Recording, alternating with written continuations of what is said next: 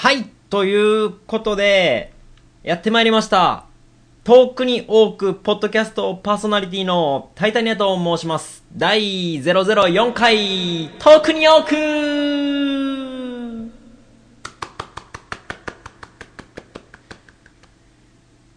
あー、嬉しい。このパチパチの、パチパチのこれがもうすごい嬉しい。ありがとうございます。ありがとうございます。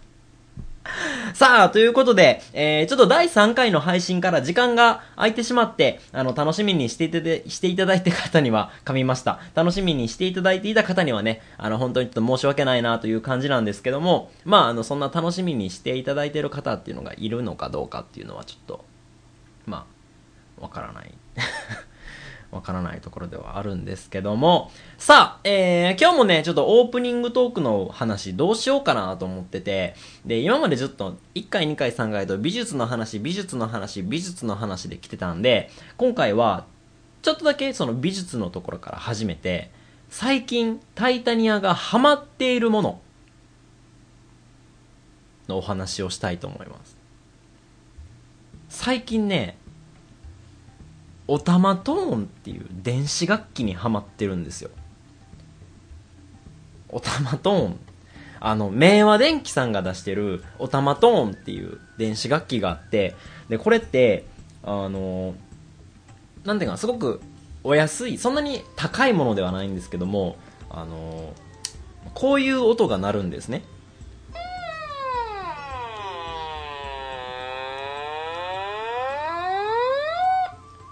でもこの楽器がもう面白くて面白くて、もうずっと練習してるんですけど、まあ、オタマトーンどういうものかいうと、今生放送、生の公開収録来ていただいてる方は画面に出てるんですけども、こう音符の形をこれしてるんですよね。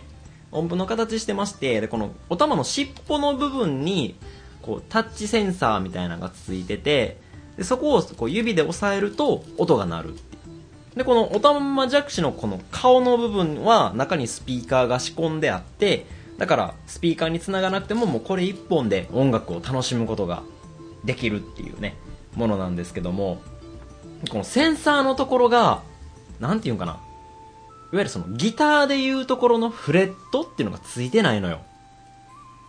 だから、バイオリンみたいな感じなのよね。銅と銅のシャープの間、銅と銅のシャープの間に理論上無限の音が存在するということで、まあ、すごいこれ演奏難しいんですけども、あのーちょっとね、やってみたいと思います。あの、著作権のかかっていない音楽やったら iPod でも流せるので、ちょっとね、やってみよう。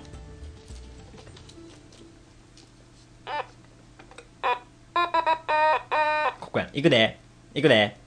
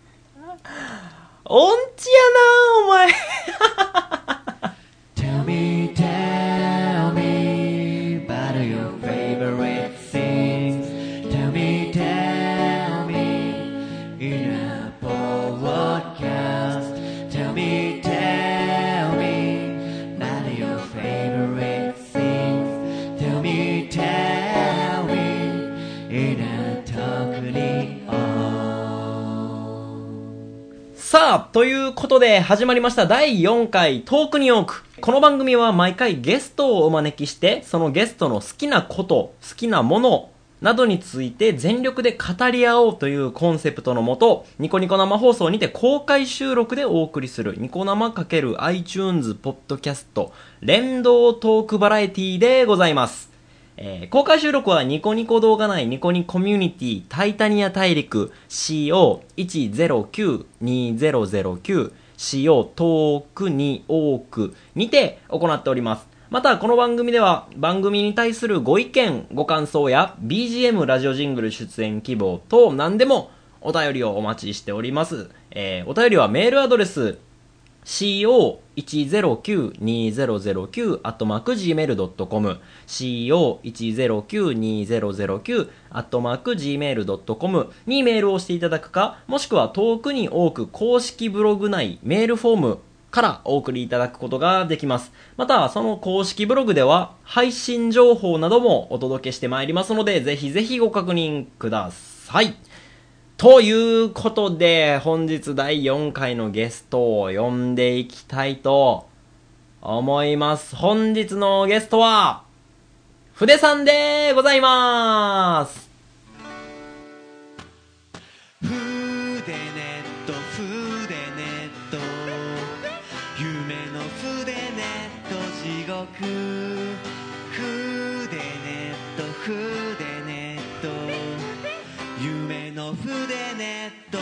獄夢の筆ネット地獄中尾だよ。中尾さんはい、来た。筆です。中尾さんが来た。あれ？俺ちょっと間違えてる？大丈夫？大丈夫かな？はい、筆です。すいません。な中尾さん今続けたんで大丈夫です。あ、ということで本日、筆さんでございます。はい。あー皆さんもこうパチパチ拍手ありがとうございます。ね筆さんは実はあの結構仲良く、普段から仲良くさせていただいていて、書道をね、やってらっしゃる方なんですよね。はい。簡単に自己紹介をいたしますと、お、ニコニコ生放送で昨年の大体夏ですね、7月、8月だったかなはい。に、えーコミュニティを開設して、そこで書道放送をしている、いわゆる、えー書道生主をやらせていただいております。そうやね。そこから類推するに、今回のお話はどうなるのかというと、ほう。何の話だと思いましょうかね。まだちょっとそこは内緒にしていくという感じですね。じゃあ、ちょっとそのお話ということなんですけども、もこれを、いつものやつ出していきましょうか。ここに、6面のサイコロがあります。まあ、ありますよね。某番組で、ありますよね。サイコロ振って、テーマ決めるっていう番組が、ありますよね。で、このトークテーマサイコロ、6面がね、何になっているかというと、まず1面これフリートーク。う、フリートーク。え、で、フリートーク。二つ目もフリートーク。その横がフリートーク。三つ目フリートーク？で、上がフリートーク。四つ目？で、その裏がフリートーク。五つあと一つ？フリートーク、当たり目です。今回から今回から当たり目です当たり目がそう。出ました。この当たり目はね、当選すると何が起こるかというと、えー、私から無茶ぶりされるという、な、なんだって。僕が筆さんに突然無茶ぶりをするという、当たり目が今回から追加されてますので、じゃあ早速このサイコロを振っていきたいと思います。ドキドキ。何が出るやろうか何を出したろうか何が出るやろうか何を出したろうか出ました普通のフリートーク残念当たり目じゃなくて 残念です。この当たり目。いつ見ることができるんでしょうか？ずさーさ もう完全に転んでしまってる人がね、あ、チッってあの、舌打ちしてる人もいますけど、今回はもう普通のフリートークという、あ、普通ですね。はい。は最初の中尾明さんだけですね。そう、当たり目が出たらね、モノマネ振ったろうと思ったんですけどね。残念ながら、今日は普通のフリートークということで、はい。ということで、じゃあ、フリートークやらせていただきたいと。ただまあフリートークと言ってももうトークテーマは実は決まってますので ねああの筆さんの、まあ、好きなことないし好きなものについてお話ししていただこうかと思うんですが本日書道生主書道をねニコニコ生放送で書道をしてらっしゃる筆さんは本日どういう話を持ってきてくださったんですかね？今日はアニメの話をしていきたいと思います。ほうアニメの話全くこの前振りが関係なくなるっていうね、全然この意味のない感じ。それ、アニメの話からそれはこう、書道に絡んでいくとかそういう感じ？全くないです。ではなく、アニメが好きなんです。これはすごい意外なところですよ。アニメの話ということで。初動生主ではなく、一アニメフリークスとしてやってきましああ、なるほどね。この、意外感。た。で、一応アニメの話をすると言っても、ただ好きなアニメを語ってもあまり面白くないかなと思いますのほうほうほうで、えーいくつかちょっとテーマを考えてきました。ああ、なるほど。えーテーマいろいろ考えたんですけれども、まあ、二つくらいに絞りまして、はいで、僕が好きなテーマ、まあ、あの、何ですかね、人生捧げてもいいと思ってるテーマとあとは、あの、ちょっと、人生を捧げてもいい。でかいな。でかいですよ。はいはいはい。と、あともう一つ。まず最初、これ、どうなのかなっていうのもちょっとまだわからないので、お先にちょっとこちらのテーマから発表したいと思います。まあ、はいつついで、あの、人生のテーマも発表しますが、はいはい。えまず一つ目。一つ目。二次元の産物は生きて言えると言えるか否か。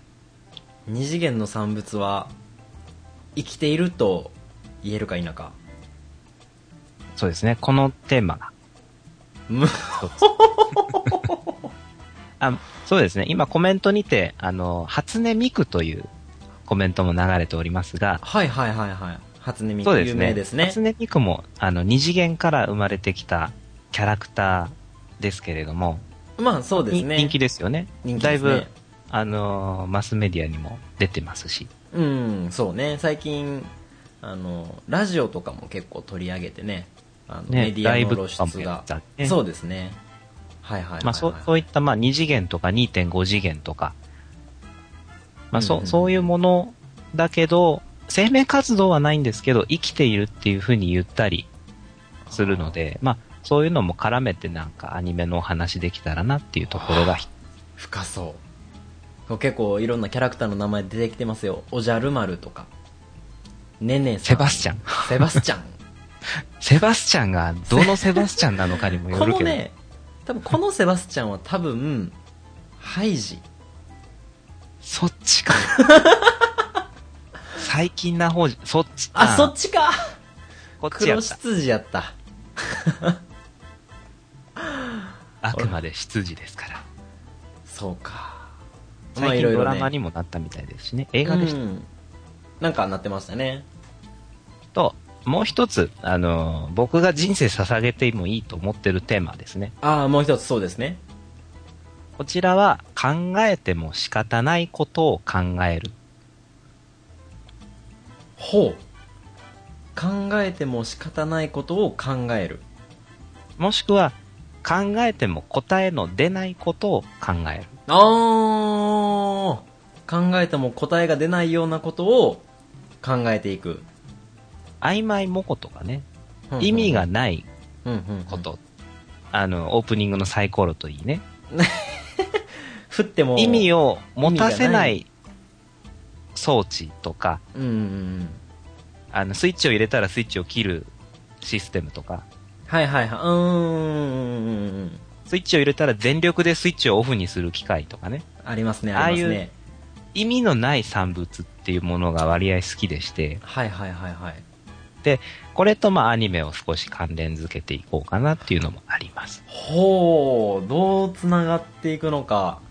明和電機の発明、こら明和電機の発明に、を、その意味ないとか言ったらあかん。こら明和電機の発明といえば、おたまとーん。おたまちゃん。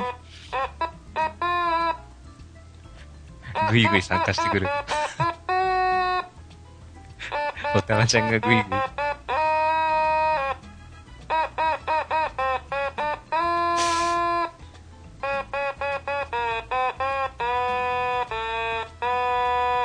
あめっちゃ音痴。難しいんですよ、これ、なかなか。間がなくなったらちょっとまたおたまちゃんに出てきてもらうとして。あ、そうね。あ、ちなみにあの、うちのおたまにはあの、おたまーまニーニアっていう名前がついてます。おたままニーニアはじゃあオスでいいんですかね？おたまーまニーニアはね、両刀。両刀刀は日本ないわ。刀も持ってるし、鞘も持って、あかんあかんあかん。まだ12時回ってないからそんな、あかんかったな。鞘とか言ったらあかんけど。両方いけます。両方いける口やった。そう。素晴らしい。いや、面白いですよ、オタマトーン。ぜひね、買ってください、皆さん。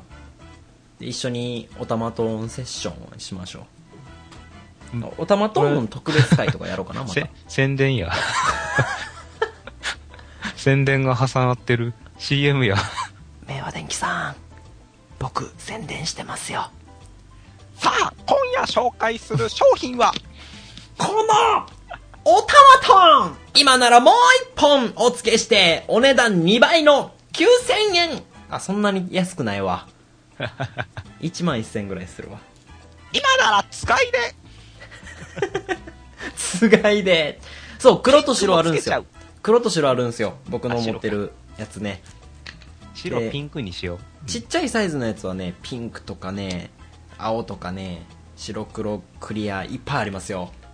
ぜひ皆さん両あの刀やからね、4パティーンできるね。そうね。さあ、じゃあアニメのお話ししていきましょうか。やりましょうか。で、僕が今日、えー、まあ僕が好きなアニメの話をじゃあ、はいい。くつかちょっとタイトルを上げさせていただいて、うんうんうん。えー一つ目、一つ目。新世紀エヴァンゲリオン。新世紀エヴァンゲリオンいいですね。大好き。ネオンゲネシスエヴァンゲリオン。ネオンジェネシスエヴァンゲリオン。いいです攻殻ね。機動隊シリーズ。ああ、攻殻機動隊シリーズいいですね。うる星やつら。おー、なるほど。これはちょっとあの、長いので、えー今回は映画を一本厳選して、ビューティフルドリーマー、はいはいはいはいはいはいはいはいはい。カウボーイビバップ、お天国の扉。カウボーイビバップ、いう、あの、人気ですね。この辺をちょっとあの、セレクトしてきました。おー、これは結構、あの、有名どころのアニメを。有名どころですね。皆さん。紅白機動隊は一番なんか認知度高そうですけどね。まあ、エヴァもそうですが。まあそうですね、広角なんかは、あの時代に今の技術のまだ未来を見てるというか。こう言われ方に。によっては、こう、世界が広角に近づいているみたいな言われ方もしますからね。あー、かもしれない。うん。俺の目を盗みやがったな。ちょいちょいこうぶち込んでくるっていう。いやいや、これはちょっと楽しみですね。まあ、どれも見ていないというコメントがちらっと見えたので、簡単に内容オーバうん、そうですね。ー。あらすじ。ででん。新世紀エヴァンゲリオン。これは、ロボットアニメですね。一口で言ってしまえば。まあ、かん、至極簡単に言うとそんな感じですね。そうですね。うんあの、たまにタイタニアさんが、お面をメガネにつけて、やってらっしゃるネタがあるんですけれども、そうですね。あれなんていうネタでしたっけ？あれ、サキエルです。あサキエルですね。サキエルのモノマネですね。はい。正正式名称は、第三使徒サキエルっていう。そうですね。あの、使徒は、あの、神に仕える使徒ですね。うん。で、その、神に仕える使徒が、いわゆるモンスターでありまして、それを迎撃する人類がロボットを使ってという形でのお話になっていくんですが、うんうんまあ、厳密に言えばロボットっていう、あの、まあ、なんていうんですかね、に人形とかそういうのではなく人造生命体みたいな、うん。そんな感じの。うん。そうね。厳密に言えばロボットじゃないんですけどね。まあ、わかりやすく言うとロボ、ロロボみたいなやつ。まあ、アニメのくくりで言うとロボットものですからね。まあ、そうですね。まあ、そこで、あの、中学生の主人公の碇シンジ君がうん。ロボットに乗って敵をやっつけていくっていうお話なんですけど、そうですね。まあ、ざっくりとね、言うとそんな感じですけど、今までにこのアニメの感じだと、以前はあんまりこう主人公っていうと、ロボットものの主人公っていうと熱血っていうのが定番だったんです。ほうほうほう。そこへ持ってきての、あの、ナイーブな少年っていう、女の子みたいなモチーフの少年っていうのが主人公っていう。そうね。割合その、思春期の少年の心の葛藤を描き出そうっていうような節もちょっとあったんではないかなっていうようなロボットものですね。そうですね。ちょっとここまでで気になった方は、あの、新世紀エヴァンゲリオンと、あの、検索してみていただければ。うん。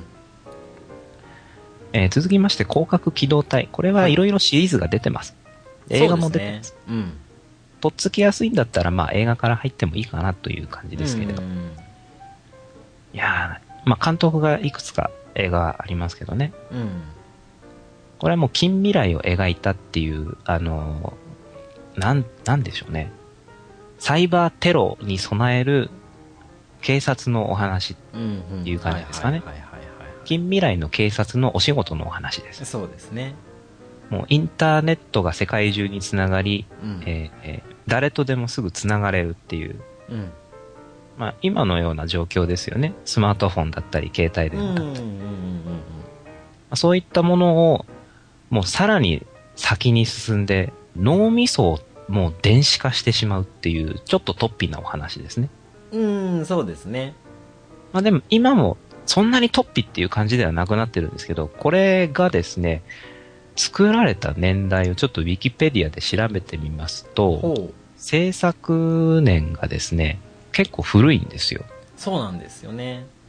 だあの当時にこれが出てくるのかっていう、1900、91年に漫画原作、あ、き1989年ですね原作、ヤングマガジンで連載が始まったようでして、うん、うん、うん。うんそう。1989年だから、90年代以前ですね。以前ですよねその、その時点ですでにあの、脳みそを電脳化して、電子化して、うんまあ、機械化して、、で、インターネット繋いじゃおうぜみたいな、そういう、なんかすごい夢のようなお話ですね。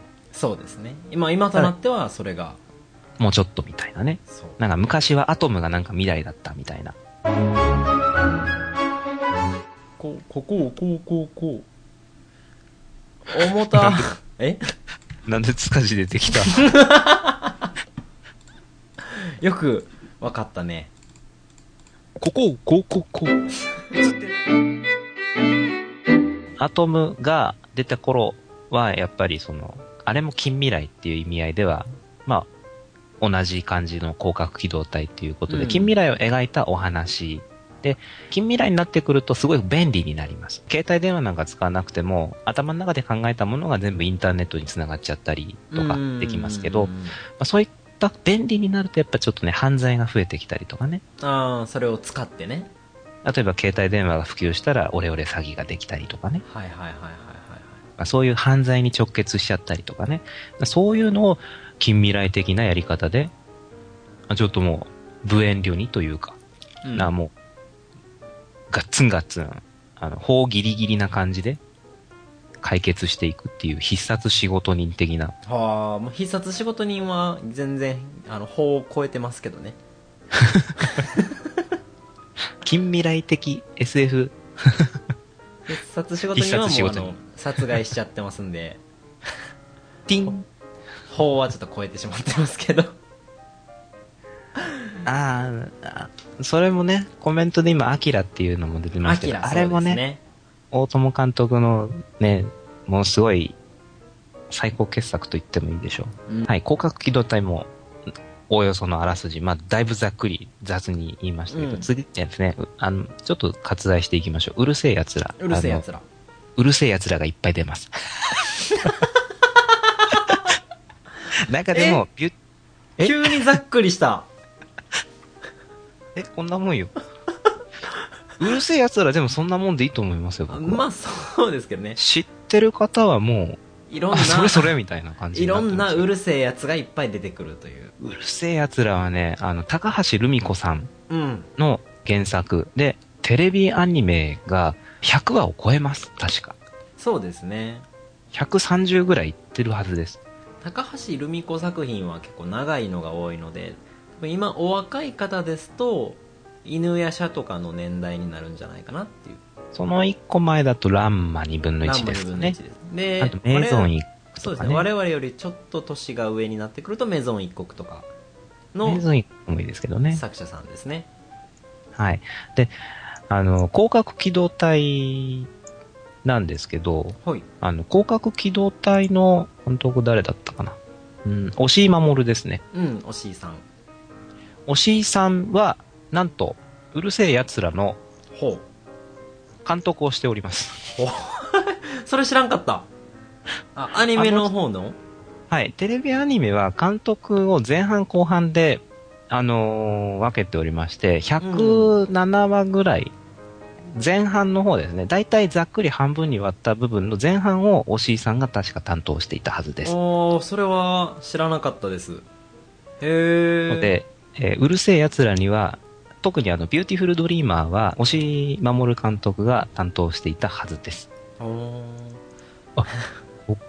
今コメントで気になるのが、ルパンもやってたんですね、押井守。うーん結構それも知らなかった。やってるんですね押井守の、なんだろう、あの、エッセンスが結構好きでして、ほうほうほうほう人生捧げているといった方の僕のテーマ、あの、考えても答えの出ないことを考えるうんに通じる部分で、夢とうつつ、まあ、現実非現実、ほうそれの曖昧模糊とした境目というんでしょうかね。はいはいはいはいはい二次元ってそういうところを作り出してると思うんですよ。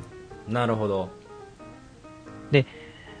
二次元と三次元の間なので、特にまあ呼び名がない感じの部分が僕は、あの、すごく好きでして、うん。うんこれに通じるところで、カーボーイビバップ、ほ最後ですね、天国の扉。これを挙げたのも、冒頭で主役の敵となる敵ですね。ううん。彼はテロリストなんですが、冒頭でですね、ゲームをしてるんですね。ほ盤上にくぼみがありまして、そこにビー玉状のものをずらっと並べてあるんですけど、うほう。1個取って、一個取って。1個飛ばしでしか動けないんですね、持ち玉は。うんうんうんうん1個飛ばしで動かして、で、そこにあるビー玉を取るっていうゲームなんですけれどうんも、はいはいはいはい。最終的に取れなくなったら負けっていうゲームを彼は一人でやってるんです。うんうん。ちょっと冒頭のセリフがちょっと飛んじゃってて忘れたんですけれども、まあ、ここでですね、主人公のスパイクというのがはいおるんですが、彼のナレーションで映画は始まるんですね。うんうんうんそんなゲームをしてる奴のことを指して、あいつは夢の中にいるような男だった。ほまあちょっと正確ではないんですが、こういったようなことを語るわけですね。で、はいそこから、あの、お話が始まっていくんですけど、夢。う夢で、僕の一番言いたかったところ、中国の古事にですね、胡蝶の夢というのがあります。ああなりますねご存知の方もいらっしゃるかなとは思うんですが、簡単にこれも説明を。ある男が夢を見てました。うん夢を見ながら、あ、これ夢だなって思う瞬間が、どなたか多分経験はあるかなとうん思うんですけど、その男が見ていた夢は、自分が蝶々になる夢を見てたんですね。うんうん胡蝶の夢の、えー、まあ、胡蝶っていうのは蝶々のことです。うんうん蝶々になってんなーっていうのは、で、飛んでて楽しいなーっていうのはわかるんです。で、夢だなって気づくんですけど、うん途中でハッと気づくんですね。もしかして、俺は初めから蝶々で、さっきまで自分だと思っていた男は夢だったんじゃないか？ほ夢と現実が逆転するんですね。ただ、これを証明するのは自分自身だけだと不可能だと思うんですよ。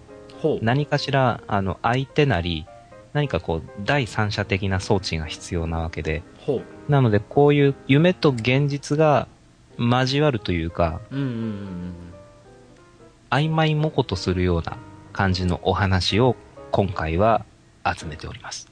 うんなるほど広角機動隊。あれも電脳化した人間は、擬態と呼ばれる体を駆使してうん戦うんですが、まあ、いわゆる人造人間みたいな、サイボーグみたいな感じですね。ただ、そう、頭も改造してる、体も改造してる。じゃあ何が人間なのかっていうと、記憶、データ、うんそれがアイデンティティを作り出してるんですけど、データって改ざんができるじゃないですか。うんうんうんうんその改ざんされてるのかどうなのみたいな曖昧さ。それも現実と非現実的な感じがして。うんなるほどうる星やつらのビューティフルドリーマーに関してはもうドストレートです。これは押井守の押し節と言われるような感じの、ほ現実と非現実をごちゃ混ぜにしたような感じのううんうんうんうんうんうんお話ですね。まさに胡蝶の夢をそのまま映画にしたような感じのお話です。なるほどあこう、こういうなんかこの、夢と現実、どっちなんだい？みたいな、そういうお話がすごく好きでして。あー。あーでもそれはね分かる。僕もそういうようなお話で好きなアニメが一本あるんですよ。ほ。ほほ。多分あの興味持っていただけると思うんでまたあのなんなんかでき多分もう今入手が結構困難なんですけど何かで機会があれば見ていただきたいんですがシリアルエクスペリメンツレインという。あ、レインですか？レイン。女の子ですね。そうですそうです。見ました。お素晴らしい。あれもそういうお話なんですよね。こそうですね。あれも確ざっかく、り、うん、ざっくりテーマを言うと、まあ、あれも1990年ぐらいのアニメなんですが1990年の段階でいわゆるそのインターネット上の仮想空間とその仮想空間と見分けがつかないほど曖昧な現実を描いたアニメ。であのレインの面白いところは現実と現実に対してそのリアリティを増してくる仮想空間を描くのではなく仮想空間とでその仮想空間と見分けがつかなくなるほど曖昧な現実を描くというちょっとその視点が逆なんですよ。うんうんうん。ていうまあ僕も見たのがだいぶ前なんでね。面白いんですがまあわからない。そう。よくわからない。ここでね、考えても答えの出ないことを考えるにつながっていくわけですが、うん考えてもわかんないんですよね。わかんないんですよねわかんないのの最たるのが新世紀エヴァンゲリオン。全然わかんない。全然わかんないわかんないあれけど、は全然わかんないわかんないんだけど、でも見ちゃうんだよね。うんわかる エヴァはねあまああのわかんないのは当然だと思うんですよねまだ完結してないっていうまずうん。まあ、それもあるんですけどね。ただ、それを差し置いてもなんかもう、え？っていうね。わかんないっていうね。そう。エヴァは生物学者だったり数学者だったり哲学者だったりいろんなことをこう専門で研究している学者がこう一堂に会してこう話し合いというか討論会が行われたことがあるほど波紋をセンセーショナルですよね。う かそうなんですよね。うん。あれは難しいでも見ちゃう面白いっていう。ね、最初はあの、不正原理とか、そういう心理的な要素で見てたんですけどう、ん。ね、母性とかね、うん。まあ結構そういう心理的描写っていうのは多いですからね。多いですからね。うん。心の変化だったりっていうのをもうこう回を増すごとにやっぱり変わってくるんで。うんうん、他者とのね、つながりとか、結構ね、うん。タイトルが、各、あの、お話のタイトルが秀逸だったりね、そうですね。未だにね、あの、ならない電話。は、ね、あこう今のもうこのコメントが面白いですね。学者。こここがこうわかんない学者。いや、でも、それはわかんないっていう。わからないっていうのが、わかり合うっていうのがなんかね、共通のわからなさを分かり合うっていうのが非常にねんないと、いうことを分かり合える。非常に、あの、なんだろう、思考的によろしい。思考の栄養的に非常によろしい。そうね。なんかね、楽しくなるんですよ。いかにもこう分かったような感じになるんだけど分からないっていう。うん 実際は分かってないっていう。あつまりあれだろ？う ん分かんない。いやでもそのシーンはさ、いや、分かんない。そうそうそう、あ分かんない。そうそうそうそうそうそう。まあそんな感じですよね。ですね。でこういこういうね、なんかもう、ね、言ってても仕方ないことをずっとね、分かんないって言いながら言っていくのがすごい好きなんですよ。いやー、分かんないっつって。ね、回りくどいこととかね、小難しいこととかね、すごい好きなんですよね。分かります。その、その感じは分かります。ね、人と違うことも好きだし。うーん。なんとなくね、こう、周りでやっぱりね、え、あのわかんないから、やっぱわかんないものって受け入れられないっていうのが常々だと思うんですけど、うん。そうするとね、なおさら尖りたくなるっていうか、認知されないものを自分が認知してるっていう独占的な欲ですか。あ、それは分かりますね。だからそう、そういうね、自分だけしかわからないんだろっていうような、俺は、俺はわかんないけど、でも、わかろうとしてるぜみたいな感じのが好きなんです。俺、知ってるぜ。ちょっとだけど、みたいな。わからないっていうこと知ってるぜっていうのがね、非常にね、あの、中二病的によろしい。もうそこまで来ると、かなりこう、哲学的な話になってきますよね。そうですね。だもう、出ない。エヴァンゲリオンの中でシンジ君っていう主人公ですね。うん。彼が最初の方でやっぱりその、周りの人たちとの付き合いがやっぱりうまくいかないんでね、結構こう、うん内内向的な、閉じこもりがちな感じの気質を持っている少年なんですが、そうですね。途中でですね、あの、律子さんっていう科学者が出てくるんですけれども、彼が、あ彼女が、その、シンジ君を指して、ハリネズミのジレンマっていうキーワードをつぶやくんですね。はいはいはいはいはいありますわな。はい。ありますわな。そのハリネズミのジレンマ、ディレンマ？まあ、ハリネズミだったり、山嵐だったりとか、いますけど。うん。触れ合いたいけれども、お互いの毛がトゲトゲしてて触れられないわっていう、触りたいけど触れないっていうジレンマ。傷つけてしまうくらいだったら、触らない方がいいみたいうん。うんうんうんな、ね。そういう中二病的なね、要素を加速させるには十分な 威力を秘めてるわけですよね。うん。はいはいはいはいはい。エヴァは。そうですね。ね、まあそういった哲学的なものもね、ちょっとまあ中二病的なものもね、だんだんこう成長してくるとちょっと隠すわけで。うんうんうん。いわゆる、こう、パラドックス的な感じですよね。ですね。でパラドックスとかねうん、哲学とか、結構大学になってくるとね、調べたりとかするわけですよ。うんうんうん調べましたよ。うん。いろいろと。いろいろと。で、パラドックスで一つ気になってるものがあるんですよね。ほう。これも結構有名です。嘘つき村と正直村のパラドックス。はいはいはいはいはいはいはい。これね、あの、答え聞いてもね、その場で、あ、なるほどってなるんだけど、あれ？ってなる。毎回わかんないんですよね。毎回わかんない。答え見てもわかんないです。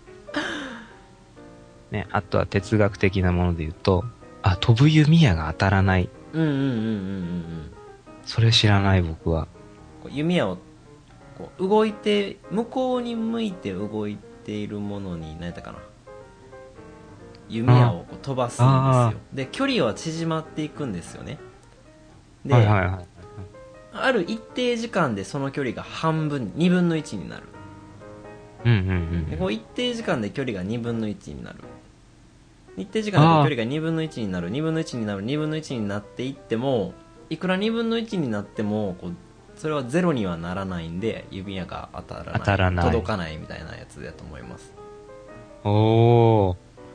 大好物です。あと僕が知ってるのは、誰もいない平原で木が倒れた。その倒木の音はするか否か。ああ。なるほどね。これはまあ、パラドックスに比べればまあ、納得はね。うん。はい要は、音っていうもののに認識の問題なんでね。うんうん。そこは、こう、パラドックスというか、結構量子力学的な、あれも入ってきますよね。ね、なんかもう、こういう小難しい単語がね、並べるのがすごい好きでね。わかんないの量子に。力学もね量子力学はあの物理の世界物理学の世界で今一番最先端を行くと言われているまあ学問なんですよ。でこう量子力学の世界ではこう可能性が無限にあるんですね無限、大好きです。例えばここに今僕の目の前にこうペットボトルがありますありますわな。僕は今ここにこうペットボトルがあるということを目で見て視認して認識することによってここにペットボトルが存在するんです出がたそれ好き。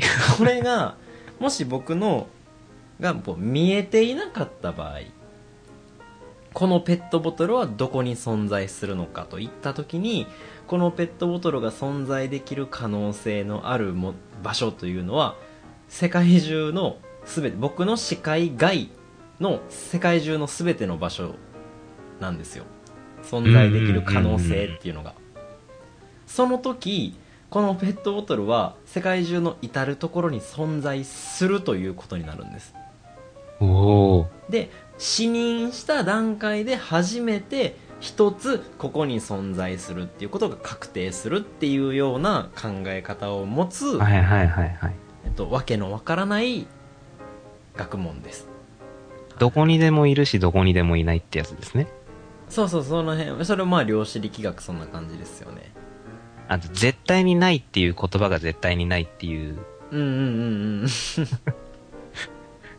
あ一瞬聞いて、ん？ってなるんだけど、ああ、みたいな感じの。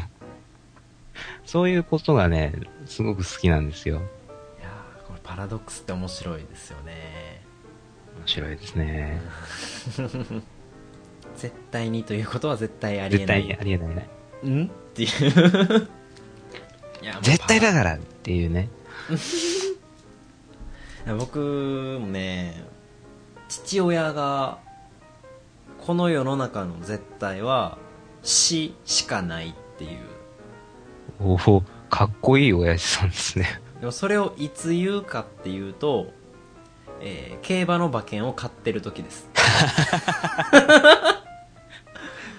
いや今回これ絶対来るやろみたいなこと言ったらいやこの世に存在する絶対は死のみやって。かっこいいわ。タイミングバッチシや。言うっていう親父なんですようちの親父。まあ、うん、そうやなって、まあ、確かに1.0倍でも負けることはあるもんなって言って。絶対にないっていう、その、絶対にないっていう根拠は絶対なのかっていうと、それも絶対がないんだから絶対じゃないよな。それもそう絶対じゃないんですけどね いや、そこで言ってるからさらに光るんじゃんよ。そうそうそうそうそうそうそうそうそうそうそう絶対0度は別に、絶対0度は絶対0度っていう意味じゃなくてあの相対的絶対的の絶対声に魂が揺れるのを感じた。